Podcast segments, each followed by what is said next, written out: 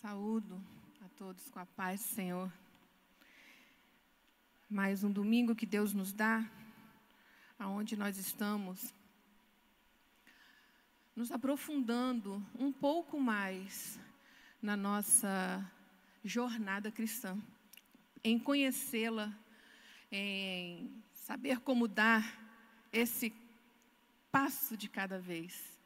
Né? É, essa música, ela ela resume de uma forma muito concisa, mas muito verdadeira sobre o que são as disciplinas espirituais.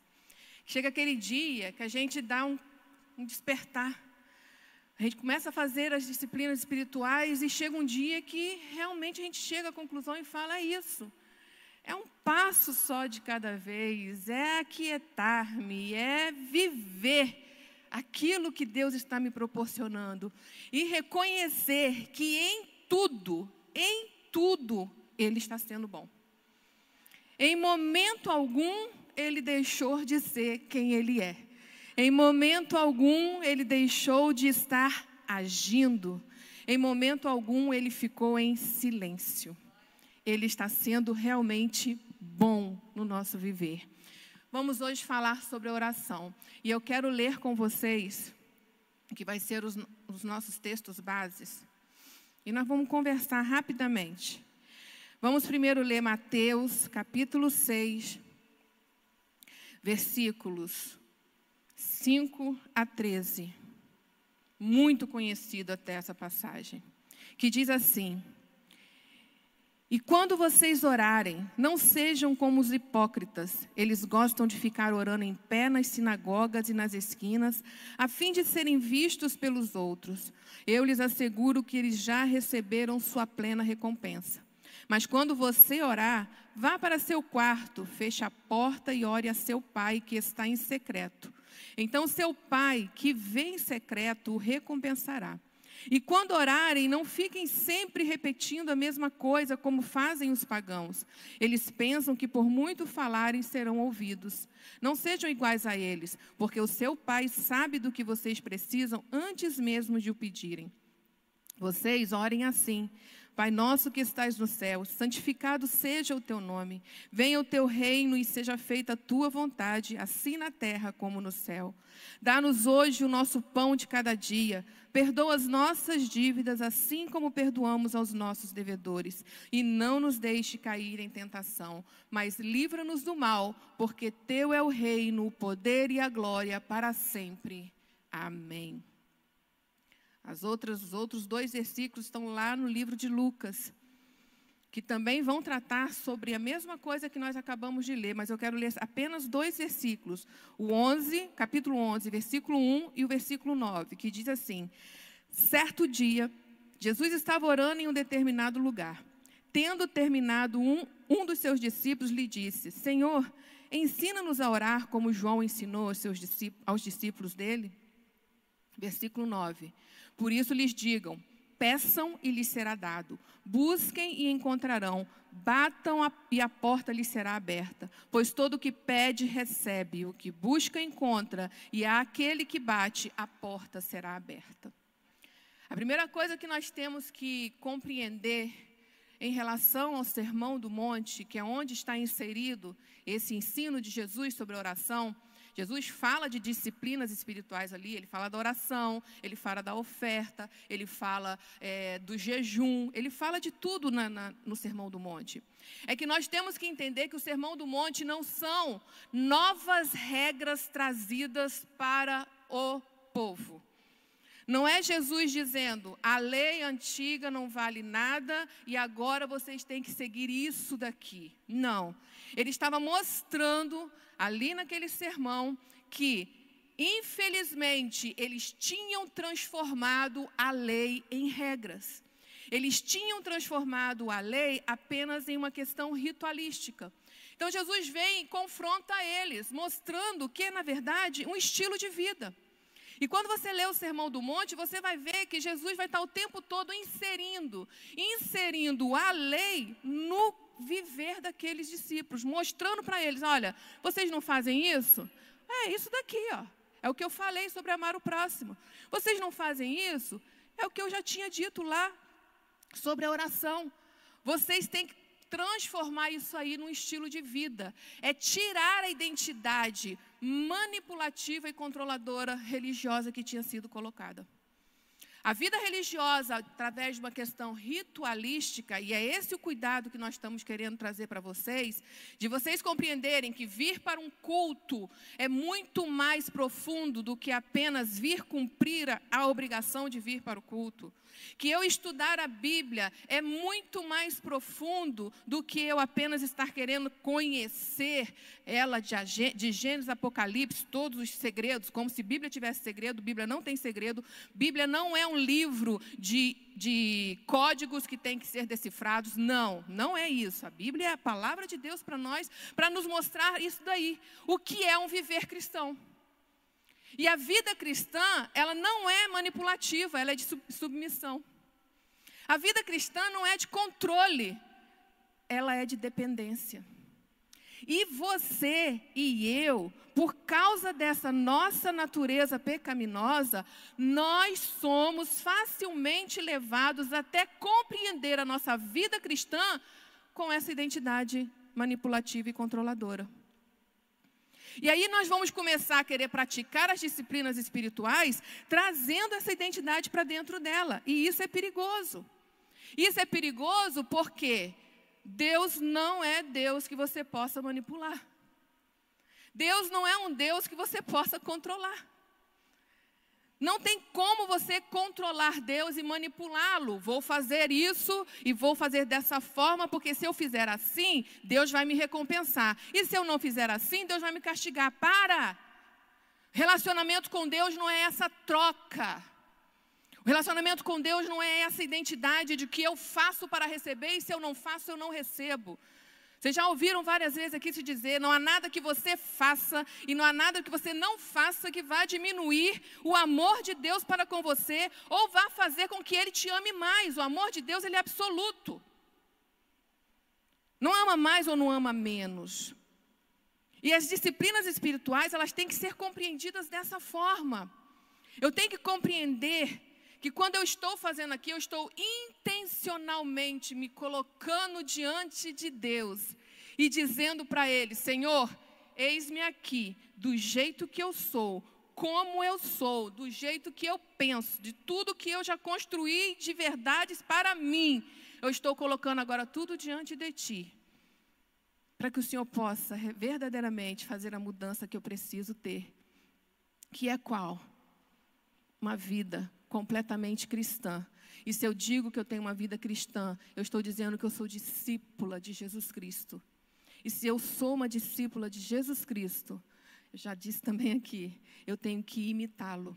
Eu tenho que procurar conhecer como ele foi aqui na terra, conhecer como ele andou e viver como ele viveu. Isso é o intuito, esse é o objetivo das disciplinas. E nisso daí também está a oração. Quantas vezes a gente segue, né, a gente aprende a orar desde pequeno. E uma coisa que vocês podem ter percebido é o quê? As disciplinas espirituais, principalmente essas interiores, elas são identificadas em outras religiões. Elas são identificadas. As religiões que, que nós que nós vemos por aí, seja ela, né, seja ela oriental, seja ela qualquer que seja, todas elas elas têm oração, elas têm o jejum, elas têm a prática de estudar, elas têm isso tudinho ali, de meditar, então, elas têm isso tudinho ali. Só que em todas elas há essa identidade que eu chamei pra, que eu falei para vocês de manipular, de poder controlar alguma situação. Não há essa identidade de se submeter e depender completamente a Deus. Primeiro que muitas delas não adoram a Deus. Muitas delas buscam a outros deuses. E esses deuses, infelizmente, não vão lhe satisfazer em momento algum, porque eles não existem. São deuses criados por eles mesmos para satisfazerem o próprio eu, o próprio ego deles. Então, quando a gente estuda, a gente vai perceber que todas essas disciplinas que nós estamos trazendo para você, elas lá têm. Mas qual é o diferencial? Vou repetir. O diferencial é que nós estamos nos colocando diante de Deus e nos submetendo a Ele e dependendo completamente dele no nosso viver. Não há outra forma, não há outro tipo de receita que eu posso trazer para você, para que você viva realmente o shalom de Deus aqui nessa terra. Não há outra forma que eu possa trazer para você de caminhar aqui nessa grande história que Deus já escreveu, sem que você realmente viva as bênçãos espirituais. Não tem outra forma. A única forma é essa: você cada dia mais estar caminhando com Cristo, diariamente. Diariamente. E a oração, ela também tem essa identidade. Quantas vezes a gente vê aí a prática de oração? Vamos orar desse jeito porque Deus vai fazer. Tá, nós cremos que Deus ele responde às orações. Com certeza. Eu tenho testemunhos na minha vida. Se vocês estão me vendo aqui falar, entendeu? Porque Deus me curou quando eu tinha três anos de idade. E ali, quando ele me curou, ele já fez a cirurgia das amígdalas. Se você abrir aqui, você vai ver que eu não tenho amígdalas. Deus retirou as amígdalas minhas. Eu não tenho problema algum na questão de ter uma infecção de garganta mais, desde os meus três anos de idade. Tanto quando eu fico gripada, eu fico com outros sintomas, mas a minha questão de garganta não fica inflamada. Então eu tenho exemplos na minha vida, eu tenho exemplos da minha filha, que quando nasceu, ela nasceu, o avô dela foi quem fez a cirurgia da cesárea, ele colocou a minha filha sobre a minha barriga com o pé todo torto. E ali eu vi o semblante dele cair, eu ainda falei assim, doutor Marino, o que, que foi? E a preocupação o quê? Da minha filha que tinha nascido com o pé torto. Vamos trazer ela para o médico. Eu trouxe até aqui em Itaperuna na época. Começou o tratamento. A resposta do médico para mim foi, sabe qual? Ela, Ana, não vai andar com um ou um ano e meio, nem dois anos. Porque, infelizmente, nós vamos ter que tratar todo esse pé dela, que foi um vício. O pé dela não foi mal formado, mas ele ficou de uma forma, com um vício tão forte, que vai ser tempos e tempos e tempos de tratamento. E eu me lembro como se fosse hoje uma noite, porque a minha filha, quando ela nasceu, ela, infelizmente, ela passou por vários processos e eu sozinha. E eu sozinha com ela infecções atrás de infecções urinárias, e teve uma noite que ela estava com três meses, pé engessado, e eu sozinha com ela, o pai dela tinha saído para trabalhar, eu virei e falei assim, Senhor, em nome de Jesus, é minha primeira filha, e eu creio que o Senhor é um Deus que me deu ela, em nome de Jesus, cura minha filha dessa febre. Cura minha filha desse pé dela, que ela não tem infecção alguma, que ela já estava na quarta infecção urinária e a médica já pediatra falando assim: nós vamos investigar, talvez ela tenha alguma questão de malformação aí no trato urinário dela. Pela graça de Deus, aquela febre passou. Naquela noite. No outro dia, eu fui ousada, mas eu fui ousada. Eu não indico isso a ninguém. Eu tirei o gesso do pé dela. E a minha filha, na semana que ela ia fazer nove meses de idade, ela começou a andar. Eu creio num Deus de milagres. Eu creio num Deus que quando a gente ora, Deus vai e responde. Eu creio nesse Deus. Eu tenho exemplos na minha vida, na minha história. Mas infelizmente nós trazemos essa questão de achar que Deus tem que responder tudo que a gente pede. Deus tem que fazer tudo o que a gente pede. E a oração não é isso. Eu não manipulo Deus. Eu não imponho o meu querer a Deus. É diferente. A oração, ela vai num outro contraponto. Quando a gente vai pensar em oração, a gente tem que entender que, na verdade, é o meu esforço, é o meu esforço e seu esforço intencional de entrarmos diante de Deus e falar assim com Deus: Deus, o que o Senhor está contando nesse momento na história da humanidade? O que, que o Senhor está contando? Que momento é esse que o Senhor está falando? Deus, eu não estou entendendo. Faça-me entender isso daí. E aí, quando Deus começa a nos mostrar, porque Ele fala, Ele fala, Ele mostra, e Ele te dá os sinais e vai te direcionando: olha, esse é o momento, é o momento disso. Aí você fala assim: é Deus, é. Mas Deus, aí Deus fala: mas eu estou contigo. Aí você vira e fala assim: então tá, Deus, eu me submeto e eu te obedeço, porque eu sei que eu dependo de Ti. Oração nada mais é do que você conhecer o Deus que você serve e entrar dentro dessa grande história que nós já estudamos aqui, que Ele escreveu, que já tem final, já está aqui escrito na palavra de Deus, a história já tem um final e nós estamos caminhando para esse final e você vira Deus, que momento é esse? Eis-me aqui para viver esse momento. Foi o que Isaías fez. Ele entrou dentro do templo, e tinha morrido o rei, o rei que era amigo dele, e ele não estava entendendo mais nada da história de Israel. Ele entra no templo e começa a falar com Deus, e o que é que Deus faz? Deus se apresenta para ele em glória. A glória de Deus é manifestada a Isaías de tal forma que ele, ele cai. Ele estava orando, e aí Deus fala assim: Olha, menino, olha aqui, rapaz, é isso daqui que eu tenho glória só para mim. E eu estou levando vocês a glorificarem a mim. E aí Isaías cai porque ele vê que ele é um pecador, ele é mais um junto com aquele povo. E ele diz assim: Senhor, ai de mim, porque eu sou um homem de lábios impuros e eu vivo no meio de um povo de lábios impuros. E quando ele ali se arrepende, Deus fala: ah, Então você entendeu agora, né, Isaías? Pois bem, Isaías, eu te pergunto: quem é que vai por mim? Quem é que vai agora falar com o povo isso daí? Aí Isaías se submete e fala assim: Ah, Senhor, eis-me aqui, envia-me a mim. É isso que é oração. É isso que é oração. Então, Tim Keller, ele vira e fala uma coisa muito bacana sobre oração. Ele diz assim: olha, priorizar a vida interior não significa levar uma vida individualista. Conhecer melhor o Deus da Bíblia não é coisa que se consiga sozinho. Envolve comunhão da igreja, a participação na adoração comunitária, a devoção privada, assim como a instrução e a meditação em silêncio. E no centro das várias maneiras de conhecer a Deus está a oração. A oração, Richard Foster considera ela como sendo a disciplina prioritária, porque ela está presente em todas as outras disciplinas. Quando você vai meditar, você não pode prescindir a oração. Quando você vai orar, você não pode prescindir a oração. Quando você vai jejuar, você não pode prescindir da oração. Quando você for fazer as disciplinas exteriores, né, você não pode prescindir da oração. Quando você está aqui em comunhão com seus irmãos, você não pode retirar a oração. A oração está presente em todas elas. É a oração que vai fazer com que você conheça cada vez mais quem é o Deus da sua vida. Porque é um momento onde está somente você e Ele. É o momento onde você está diante dEle, completamente de, derramado diante dele. Seja aqui no momento da igreja, em culto, você está ali orando junto com seus irmãos, você está diante do Deus verdadeiro.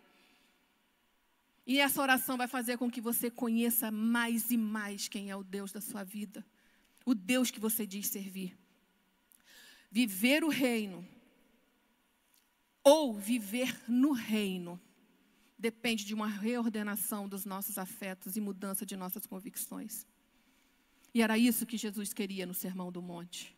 Jesus queria estimular aqueles discípulos dele, aqueles que estavam seguindo, a compreenderem que eles precisavam mudar a mente deles. Eles tinham que ter a mente deles transformada de tal forma para compreenderem que o reino de Deus não era aquilo que eles estavam pensando, que o reino de Deus não seria ganho à força de uma guerra bélica, que o reino de Deus não ia ser ganho de forma alguma derrubando o governo que estava lá. Pelo contrário, o reino de Deus seria estabelecido na terra a partir do momento momento que cada um deles, discípulos de Cristo Jesus, manifestassem em seu viver aqui na terra o que é o reino de Deus. Foi só para aquela época? Foi só para aquela época que Jesus falou isso? Não, foi para agora. Eu e você, como discípulos de Jesus Cristo, nós temos que cada dia mais reconhecer que nós já estamos vivendo nesse reino, porque a Bíblia diz que nós já estamos assentados nas regiões celestiais. Ou seja, nós já somos cidadãos desse reino.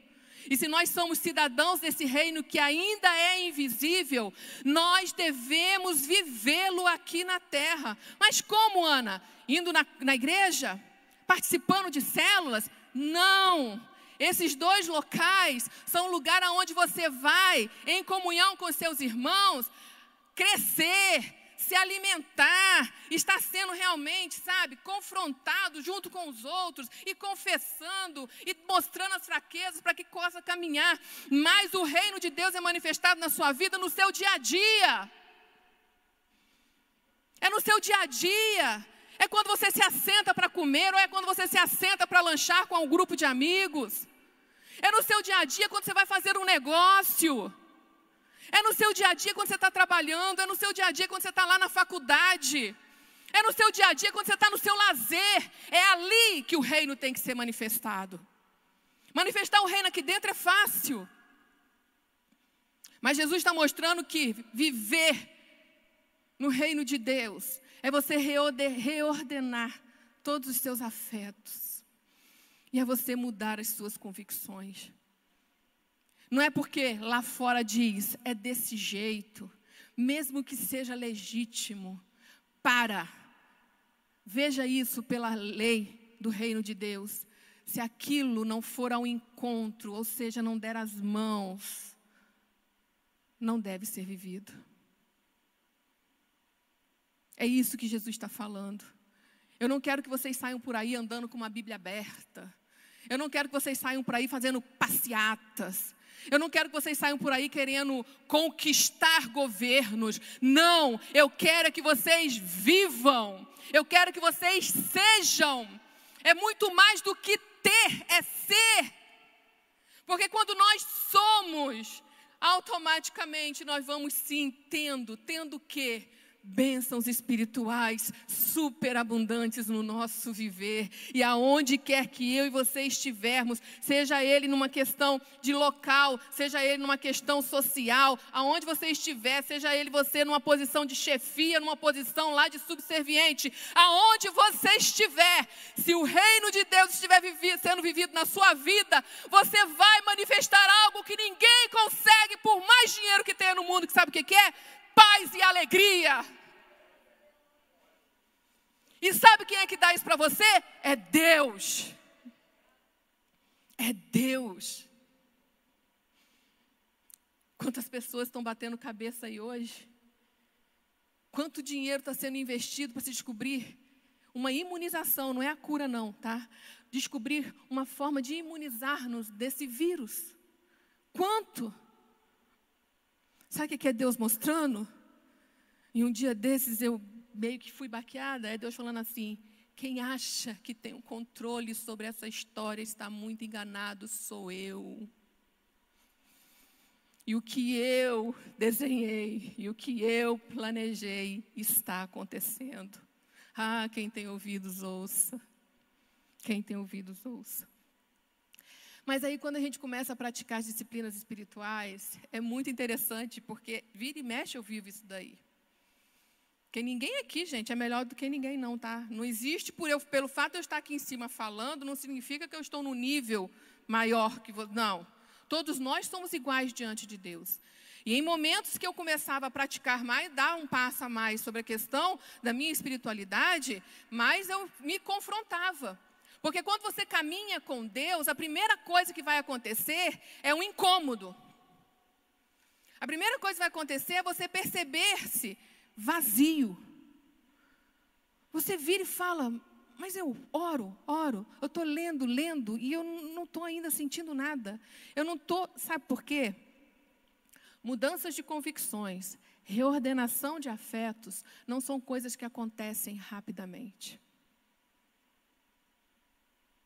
Quando você começa a caminhar com Deus, você confrontar o seu eu é algo que você não quer. Não, não é isso. Não é isso. E o vazio espiritual, ele nos confronta. Só que eu acho muito bacana a palavra de Deus. Porque, primeiro, quando você começa a caminhar com Deus, Entenda que Jesus Cristo, quando ele foi assunto aos céus, ele virou antes disso, ensinando os discípulos, dizendo assim: olha só, porque eles ficaram com medo que iam ficar sós, né? Jesus falou assim: não, vocês não vão ficar sozinhos, não. Eu estou indo, mas eu preciso ir para que eu mande o Espírito Santo. O Espírito Santo vai caminhar com vocês o tempo todo. E ele vai falar com vocês, ele vai mostrar para vocês, ele vai direcionar vocês. Busquem ter intimidade com ele. E aí, lá em Lucas está escrito como nós já lemos: Por isso eu lhes digo: peçam e lhes será dado, busquem e encontrarão, batam e a porta lhes será aberta. Olha os verbos. Quem é que está tendo que fazer essa ação? É Jesus? é Deus, a ação nossa é essa: é pedir, é buscar, é bater, é persistir. É persistir reconhecendo que nós temos uma natureza pecaminosa, que nos traz automaticamente, quando nós começamos a praticar alguma disciplina espiritual, ele nos traz automaticamente, sabe o quê? Às vezes, quando nós nos defrontamos com esse vazio, aquela voz que fala assim: não tem jeito. Não tem jeito. Você não é igual fulano, você não é igual fulana. Com você não vai dar jeito, então pode desistir. Isso é a voz do diabo, gente. Que o inimigo das nossas almas, ele quer fazer você desistir. Olha só o que ele fez com Jesus Cristo logo depois que ele foi batizado. Olha só. Vocês acham que foi só Jesus tentado daquele jeito pelo diabo? Não, nós somos tentados também. E ele vai soprando isso na nossa mente. Ele quer fazer a gente desistir.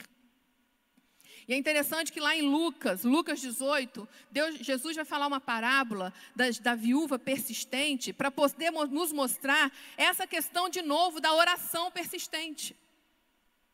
Onde ele diz e fala: olha, persistam. Porque se um juiz ímpio atendeu aquela mulher, quanto mais o Deus, que é o Pai de vocês, que quer o melhor para vocês é que há um período, e aí eu quero que você fique bem claro sobre isso. O tratar de Deus com a sua vida é o tratar dele com você. O tratar de Deus com a minha vida é o tratar dele comigo. E, e, Deus, Ele não vai de forma alguma ferir você na questão da sua personalidade, porque Ele fez você assim. Ele quer reordenar o que está aí. Ele quer colocar as coisas no lugar. E aí, aquelas pessoas que às vezes têm mais dificuldade, mais dificuldade de sofrer mudanças, devido a alguma questão da sua personalidade, Deus vai trabalhar com mais afinco. Há outros que já atendem rapidamente. Há outros que não. A nossa jornada é diária. Então não questione se você já compreendeu algo na questão espiritual do viver e aquele que está do seu lado ainda não compreendeu. Pelo amor de Deus, pelo contrário, vá até ele e ajude ele. Ajude ele a compreender. Até o dia que Deus disser, não basta, agora não precisa mais. Mas enquanto Deus não falar o basta, fique do lado daquele que ainda está lutando com o seu eu com as suas questões internas, com as suas convicções, está tendo dificuldade de tirar aquilo ali de dentro dele. Mas caminhe com persistência diante do Senhor, porque as bênçãos espirituais que Deus tem não é somente para mim, é para todos nós. E aí, quando a gente fala de oração, vocês já acharam que eu ia trazer para vocês aqui uma regrinha de como orar? Não vou. Não vou. A minha intenção, quando eu peguei esse tema orar, aí eu falei assim: Senhor, como que eu vou falar sobre isso? E li. Li, estudei, procurei, claro, fui para a Bíblia. E quando a gente vai para a Bíblia, é muito interessante, que eu estou lendo os evangelhos, entrei agora em Lucas, estou lendo os evangelhos há duas semanas, porque eu estou marcando outra coisa, é semana que vem, não, na outra semana é o estudo. O estudo é interessante. Seja intencional na sua Bíblia. Sabe? Por exemplo, eu estou lendo os evangelhos com uma intenção específica: marcar todas as passagens onde Jesus orou e Jesus ficou sentado à mesa e ensinou alguma coisa. Essa é a minha intenção. Estou marcando de verde e vermelho. Seja intencional. E aí eu estava lendo e eu cheguei em Lucas. E é interessante que mais uma vez eu percebi que Jesus, apesar de falar aquela regra no Sermão do Monte sobre o Pai Nosso, ele não estava falando uma regra, ele estava falando o que ele fazia. Jesus orava.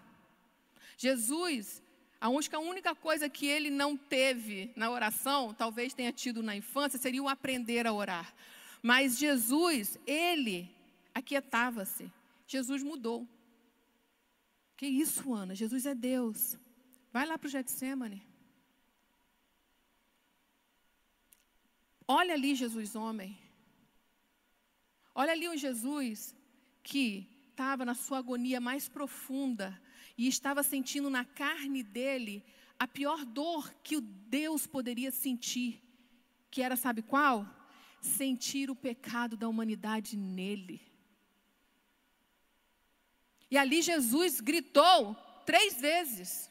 A Bíblia fala que ele bradou três vezes: Pai, passa de mim esse cálice. Passa de mim esse cálice. Qual era a vontade dele? Era passar por aquilo? Jesus, homem, ali estava mostrando a vontade dele, não era passar por aquilo. Mas diante do pai dele, e esse é o paradoxo que não tem como que ninguém, seja o teólogo que for, não consegue explicar essa questão de Deus ali ser Deus ali presente. Ele diante do pai dele, ele vira e fala: "Mas pai, vai ser difícil, mas que seja feita a sua vontade, eis-me aqui". E Jesus foi para a cruz. Então, o maior exemplo que nós temos é em Jesus.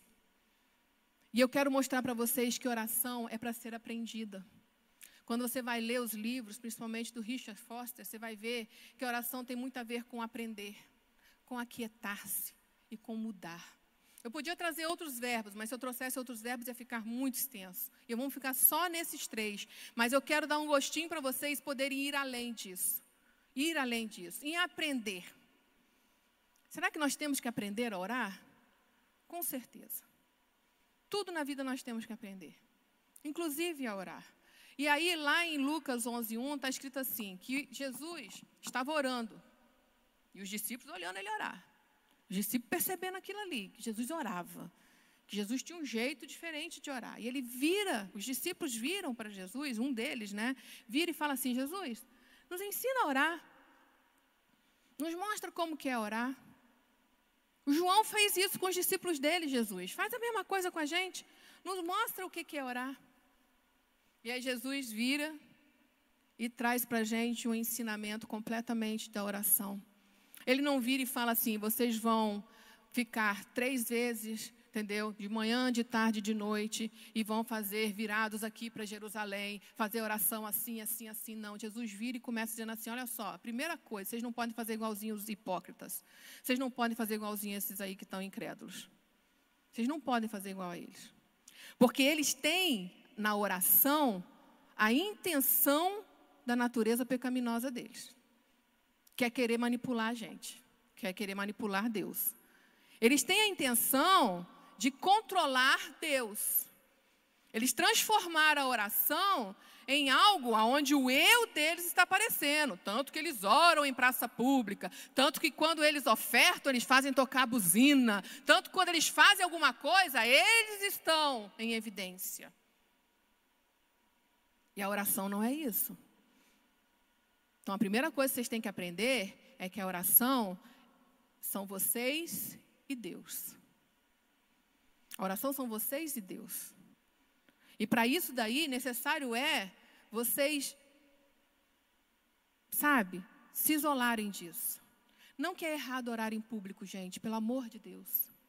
Não que é, orar, é errado a gente fazer aqui uma reunião de oração. Não é isso que eu estou dizendo. Estou falando sobre a intenção. A intenção do coração. Jesus foi muito claro em mostrar isso daí. A intenção do coração de vocês tem que ser outra. A intenção do coração de vocês tem que ser de desejos por mudança. E aí, como aprender a orar? Aí eu vou dar algumas dicas. Primeiro, com o Mestre Jesus. Com certeza. Os discípulos já queriam aprender com Jesus. E aí agora ele vira e fala assim: então tá. Olhem para a minha vida. Vejam como eu sou e aprendam comigo. Leia os evangelhos. Leia intencionalmente, como eu já falei aqui. Marque os momentos que Jesus estava orando e veja como ele orava. Veja como ele buscava orar. E é muito bacana. É muito bacana porque, olha só. Isso aqui eu vou ler lá na frente, mas já vou adiantar. Em Lucas 4, 42 e Lucas 5, 16 diz assim, no 42, ao romper do dia, Jesus foi para um lugar solitário orar. No 16, mas Jesus, que ele vem falando sobre tudo que Jesus fala, todavia as notícias a respeito dele se espalhavam ainda mais, de forma que multidões vinham para ouvi-lo e para serem curados de suas doenças. Mas, a intenção dele era, eu vou lá curar. Vou... Não. Mas, Jesus retirava-se para lugares solitários e orava. O que era prioridade para Jesus não era curar. O que era prioridade para Jesus não era fama, não era o nome dele no outdoor.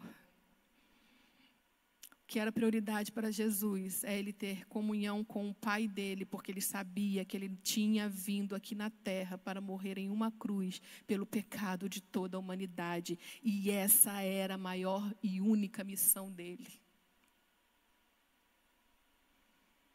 Então aprenda com o Mestre Jesus. Segundo, leia a palavra de Deus. Você vai aprender a orar lendo a palavra de Deus. Como eu já contei aqui a história de Isaías. Marque lá Isaías quando entrou no templo. Vai lá ver Davi quando ele passou na história dele, as vezes que ele ia diante de Deus. Veja como ele agiu quando ele foi confrontado pelo profeta Natan diante do seu pecado. E ó, deixa eu falar uma coisa com vocês. Há pessoas que acham que, Natan, que Davi foi confrontado logo após o nascimento do filho do adultério. Não. Pela história do Antigo Testamento, aquela criança deveria ter quase mais ou menos os três, quatro anos de idade. Por isso que o Salmo 51 ele fala: O meu pecado sempre está assim diante de mim andando. Ele via aquela criança. Olha quanto tempo que Davi teve para poder se arrepender e ele ficou ali, precisou ser confrontado por um profeta. Mas veja como ele agiu quando ele foi confrontado. Então leia e leia os salmos. Os salmos são orações cantadas. Nos salmos você vai ver a humanidade sendo totalmente expressa ali, é o homem falando com Deus, e o homem mostrando como que eu realmente mudo o meu pensar, o que que vai provocar a minha mudança. Tem um salmo que diz, se eu não me engano, ele é de Asaf, que ele fala assim: Senhor, por que que prosperam esses aí? Por que que os ímpios conseguem tudo? Por que que eles fazem isso? Era ele virando e falando assim: Eu não estou entendendo isso não. Eu te sirvo, sou fiel a ti, e esse povo aí, pecador, consegue tudo, está aí se enriquecendo e eu não. Aí ele vira e continua: até que eu entrei no templo. Ou seja, até Deus que eu te conheci mais e compreendi que isso tudo passa. Que o fim deles já está reservado, mas o meu é a eternidade contigo, e isso é que muda por completo a nossa jornada cristã. Leia os salmos. Ah, leia os salmos, é muito bom. Segundo, leia bons livros. E olha que eu coloquei os bons entre aspas. Porque há muitos livros sobre oração que, por favor, venham questionar e dizer: o que, que você acha desse livro? Porque às vezes são autores que vão te ensinar a oração de uma forma, como eu já falei aqui, manipulativa e controladora. E a oração não é para ter essa identidade manipulativa e controladora. Não é porque Deus vai responder as nossas orações, entendeu? Que eu vou achar que eu tenho todo o poder sobre Deus. Não. Deus responde as minhas orações porque eu me humildemente me submeto e dependo dele. É diferente, completamente diferente. Então leia bons livros. Eu vou indicar alguns aqui. Primeiro, dos Richard Foster, Celebração da Disciplina, Oração, Refúgio da Alma, é muito bom. É, esse daí, está muito pequeno para mim. Santuário da Alma, uma jornada pela oração meditativa. É muito bacana, ele é fininho, vocês podem ver. Eu li em dois dias. Eu li em dois dias. É um livro que você vai lendo, você vai falando, Senhor, eu quero isso. Eu quero chegar nesse, nessa prática da disciplina da oração. Outro livro, Espírito Santo nos ajuda a orar. Esse daí é bem mais teológico, é um livro mais antigo. Aqui você vai aprender sobre os tipos de oração, você vai aprender sobre a oração no Antigo Testamento e no Novo Testamento. Esse livro do Timothy Keller eu li há três meses, ele é muito bom. Muito bom mesmo. A Célia estava lendo, ela postou no stories dela o livro. Eu falei assim: eu estou querendo ler esse livro. Aí na mesma semana eu fui e comprei ele e li. Muito bom. E como eu já falei das orações, da, dos salmos, indico esse livro aí, Salmo em Seu Coração. É um livro onde cada salmo foi trabalhado de forma meditativa. Então ele, o capítulo fala do salmo e no final ele já trabalha com você a oração, a você ver as verdades que foram apresentadas naquele salmo e a orar. Então, leia bons livros. Leia bons livros. E principalmente, como é que você vai aprender a orar? Praticando. Não tem jeito, você tem que praticar. E como é que você vai praticar? Eu vou dar aqui uma dica rapidinho. Primeiro, proteja suas manhãs.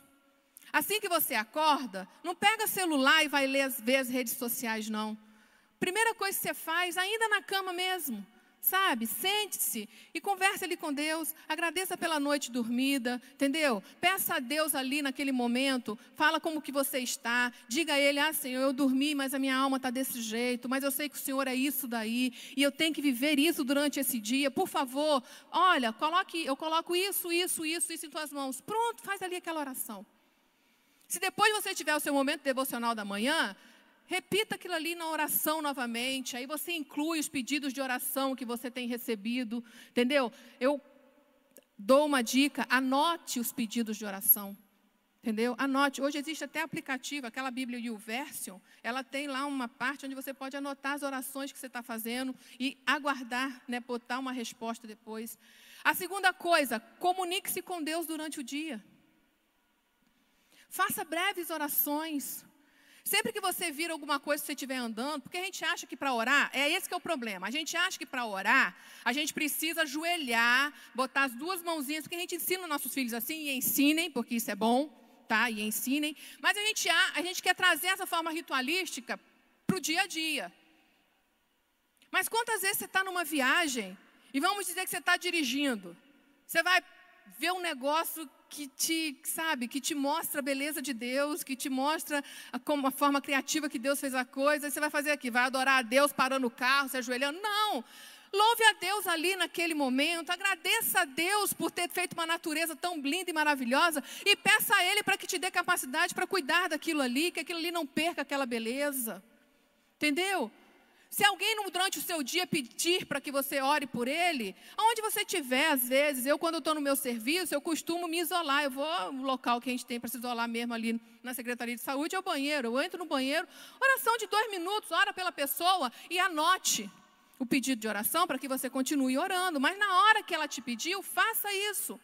Porque às vezes a pessoa te pediu e ela precisa para aquele momento, não para depois. E outra coisa, Tenha nos seus lábios sempre o louvor. Quantas vezes, gente, eu passei por situações na minha vida onde eu tinha que dar uma resposta, e quem convive comigo sabe que eu sou, às vezes, um pouco impulsiva e tenho um gênio, um, um sangue um pouquinho mais quente.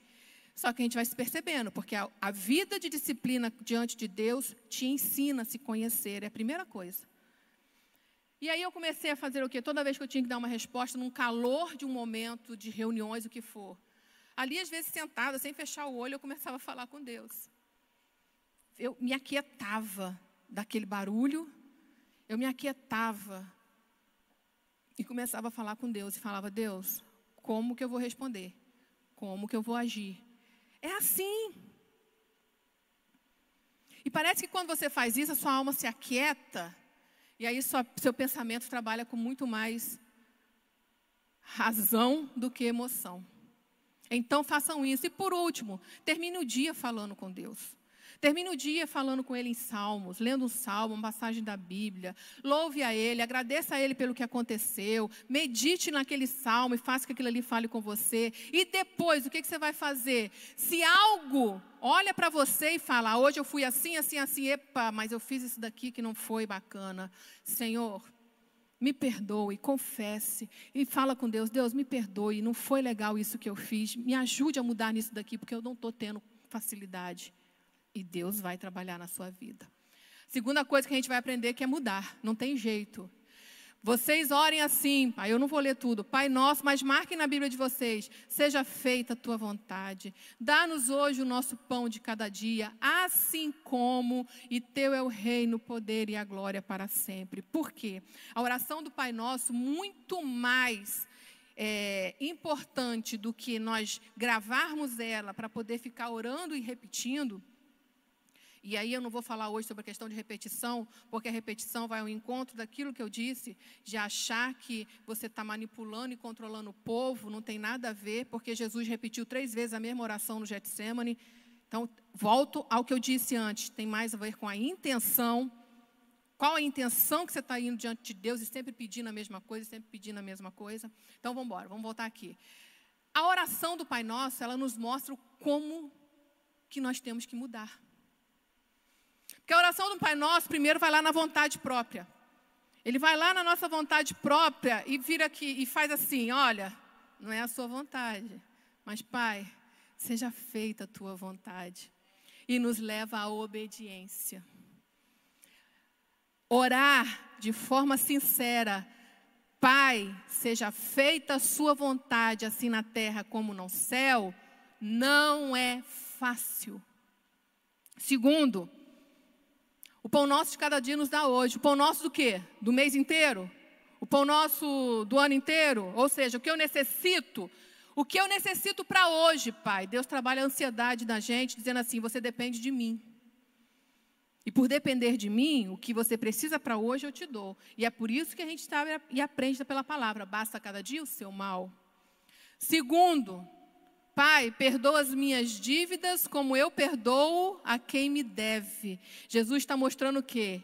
Não é do seu jeito, mas é do jeito de Deus. Ora, se é do jeito de Deus, eu estou pedindo a Deus para perdoar as minhas dívidas, como eu perdoo a quem me deve, se eu não perdoo a quem me deve, significa que esse não é o jeito de Deus.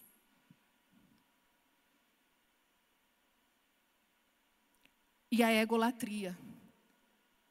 Tudo é para minha glória, tudo é para mim, tudo é o meu eu, eu, eu. E Deus vira e fala assim: não, porque teu é o reino, o poder e a glória para sempre. Não sou nada eu, é tudo você. Timothy Keller vai dizer que nada exceto a oração revelará a nós mesmos quem somos, pois só diante de Deus conseguimos enxergar e nos transformar em nosso verdadeiro eu. Richard Foster ainda fala assim: olha, não entrarei aqui nos menores detalhes, apenas direi sem rodeios: você não é responsável pela sua transformação pela transformação do seu próprio coração. E nem eu, ou seja, nem ele, Richard Foster, mas é Deus quem faz. A transformação não é você quem vai promover. A transformação, quem vai promover é o Espírito Santo e Jesus Cristo na sua vida. A única coisa que nós temos que fazer é nos submeter a Ele. Porque orando, nós pedimos. Quando nós pedimos, nós vamos aprender aqui, nós ouvimos. E ouvindo, se obedecermos e praticarmos, nós mudamos. Romanos fala que da mesma forma o Espírito Santo nos ajuda em nossa fraqueza, pois nós não sabemos como orar, mas o próprio Espírito intercede por nós com gemidos inexprimíveis, e aquele que sonda os corações conhece a intenção do Espírito, porque o Espírito intercede pelos santos de acordo com a vontade de Deus. Não pense que o Espírito vai te fazer orar segundo a sua vontade pecaminosa, ele vai sempre te confrontar e te levar a orar segundo a vontade de Deus. Romanos 8,34 fala: Quem os condenará? E nós já trabalhamos isso daqui. Foi Cristo Jesus quem morreu, e que morreu, e mais que, e mais que ressuscitou e está à direita de Deus e também intercede por nós. Ó, oh, tem alguém lá orando por nós. Jesus Cristo, aquele que por nós morreu. E por último, aquietar-se. Aquietar-se. Oh, coisa difícil para se fazer hoje em dia. Oh, coisa mais difícil para nós fazermos hoje em dia se chama aquietar. E esse aquietar-se não é aquietar-se somente, por isso Jesus falou, vá para o seu quarto, né? Que é a passagem, vá para o seu quarto. O aquietar-se não é o fato de você se isolar dos outros, não é isso somente. Claro, você vai tirar momentos seus com Deus, mas esse aquietar-se é você so, saber sossegar o murmúrio, o barulho da sua alma, até mesmo em meio a algum embate ou em meio a pessoas. E ali você conseguir respirar, falar com Deus ali quieto naquele momento e Deus falar contigo. E quais são os maiores obstáculos? Jesus falou: vá para o seu quarto e feche a porta e ore. Sabe, aquiete-se, sossegue. Primeira, distração. Pelo amor de Deus, o que mais nos distrai hoje em dia se chama celular. Celular. No seu momento de devocional, não tenha o seu celular do seu lado. Ele vai te distrair, sim. Não tem jeito. É o celular, hoje é. E outras coisas, questões mais. Mas vamos lá, outra coisa é o monólogo. Ah, como esse daqui é o que mais nos, nos faz não nos aquietarmos. Nós achamos que oração é só falar, falar, falar, falar, falar, falar. Eu vou falar, vou falar, vou falar, falar. Mas ninguém consegue, sabe? Estou no meu momento de oração. Falei, agora eu vou me calar. Vou silenciar. Kierkegaard foi um filósofo cristão, ele virou e falou assim: olha, um homem orava e no início pensou que a oração equivalia a falar. Contudo, à medida que foi ficando cada vez mais quieto, percebeu que a oração é ouvir. Ele aqui está falando dele mesmo. E se você ouvir a história de Kierkegaard, você vai ver que ele teve três fases interessantes na vida dele. E aí ele aprendeu que é quietar-se e ouvir. Deus fala. Aquieta. Aquieta sua alma. Deixa Deus falar contigo. E por último, é o imediatismo. Vivemos numa época onde nós ficamos inquietos porque nós queremos as coisas agora. E nós achamos que a mudança que nós precisamos, nós achamos que aquilo que nós precisamos e necessitamos, a resposta tem que ser de agora, imediata. E aí a gente fica, sabe? Uma das práticas que se tem, eu não sei se hoje ainda tem muito disso, mas na, alguns anos atrás, uns 15, 20 anos ainda tinha isso, era o quê? Quando alguém queria uma resposta de Deus, ia saindo de irmã de oração em irmã de oração. Queria ouvir Deus, queria ouvir Deus. Aquieta sua alma. Que Deus vai falar contigo no seu quarto. E para finalizar, eu quero fazer um convite para você. Um convite que quando eu li eu chorei. E agradeci a Deus por estar tá fazendo esse convite. Que diz assim: No verão de 1990, Richard Foster, tá? No verão de 1990, eu estava trabalhando intensamente no que hoje é a obra Oração Refúgio da Alma. É claro que ainda não era um livro, só um monte de notas rabiscadas em pedaços de papel, guardanapos e qualquer outra coisa que eu conseguisse achar. O pessoal da biblioteca da universidade, onde eu lecionava na época, separou uma sala especial para minha pesquisa. Até me deram a chave para que eu pudesse entrar a qualquer hora, de dia ou de noite ao longo daqueles meses de verão, imagino que li uns 300 livros sobre oração, clássicos, contemporâneos, livros, livros, livros. A minha cabeça estava explodindo com todos os debates sobre oração e todas as definições de oração. Aprendi cada i e cada tio de oratio, meditatio e contemplatio. Isso é um livro. Fiquei tão perdido no castelo interior de Teresa de Ávila que já não sabia em qual sala eu estava. Nunca me esqueci de uma noite específica em julho de 1990. Eu estava completamente só na biblioteca. Todos tinham saído horas antes, era tarde. Eu havia lido demais, estudado demais, estava sofrendo uma sobrecarga. Como alguém conseguiria enfrentar em um único livro todas as dificuldades e todos os meandros da oração? Não era possível. Joguei as mãos para o alto, pronto para abandonar o projeto. Então algo aconteceu comigo e algo que ainda hoje acho difícil explicar. A única coisa que posso dizer é que vi alguma coisa. E o que vi era o coração de Deus. E o coração de Deus era uma ferida aberta de amor. Então ouvi a voz do verdadeiro pastor, não externa, mas internamente, dizendo: Eu não quero que você abandone esse projeto. Em vez disso, diga a meu povo, a meus filhos, que meu coração está quebrado. A distância e as preocupações deles me machucam. Diga a eles, diga a meus filhos que voltem para casa. E assim estou dizendo isso a você. Da melhor maneira possível, estou dizendo que Deus está recebendo você e a mim em casa. Na casa que pertencemos, na casa para a qual fomos criados. Temos vivido num país distante, num país de escaladas, ataques e pressões, num país de barulho, pressa e multidões. E Deus nos acolhe em casa, uma casa de paz, serenidade e alegria. Não precisamos ter medo. Os braços de Deus estão estendidos para nos acolher. O coração de Deus é grande o bastante para nos receber. Somos bem-vindos à sala de estar do amor divino, onde podemos calçar chinelos velhos e compartilhar com a liberdade. Bem-vindos à cozinha da amizade divina, onde conversas e massas se misturam em boa diversão. Bem-vindos à sala de jantar da força divina, onde podemos banquetear-nos para o deleite do nosso coração. Bem-vindos ao escritório da sabedoria de Deus, onde podemos crescer e espreguiçar espreguiçar-nos e fazer todas as perguntas que quisermos. Ai, como eu chorei com isso, porque o que eu mais quero é perguntar a Deus. Bem-vindos à oficina da criatividade divina, onde nos tornamos colaboradores de Deus. Bem-vindos ao quarto do descanso divino, onde encontramos nossa, nossa paz. Jesus é a porta desse lar, que é o coração de Deus.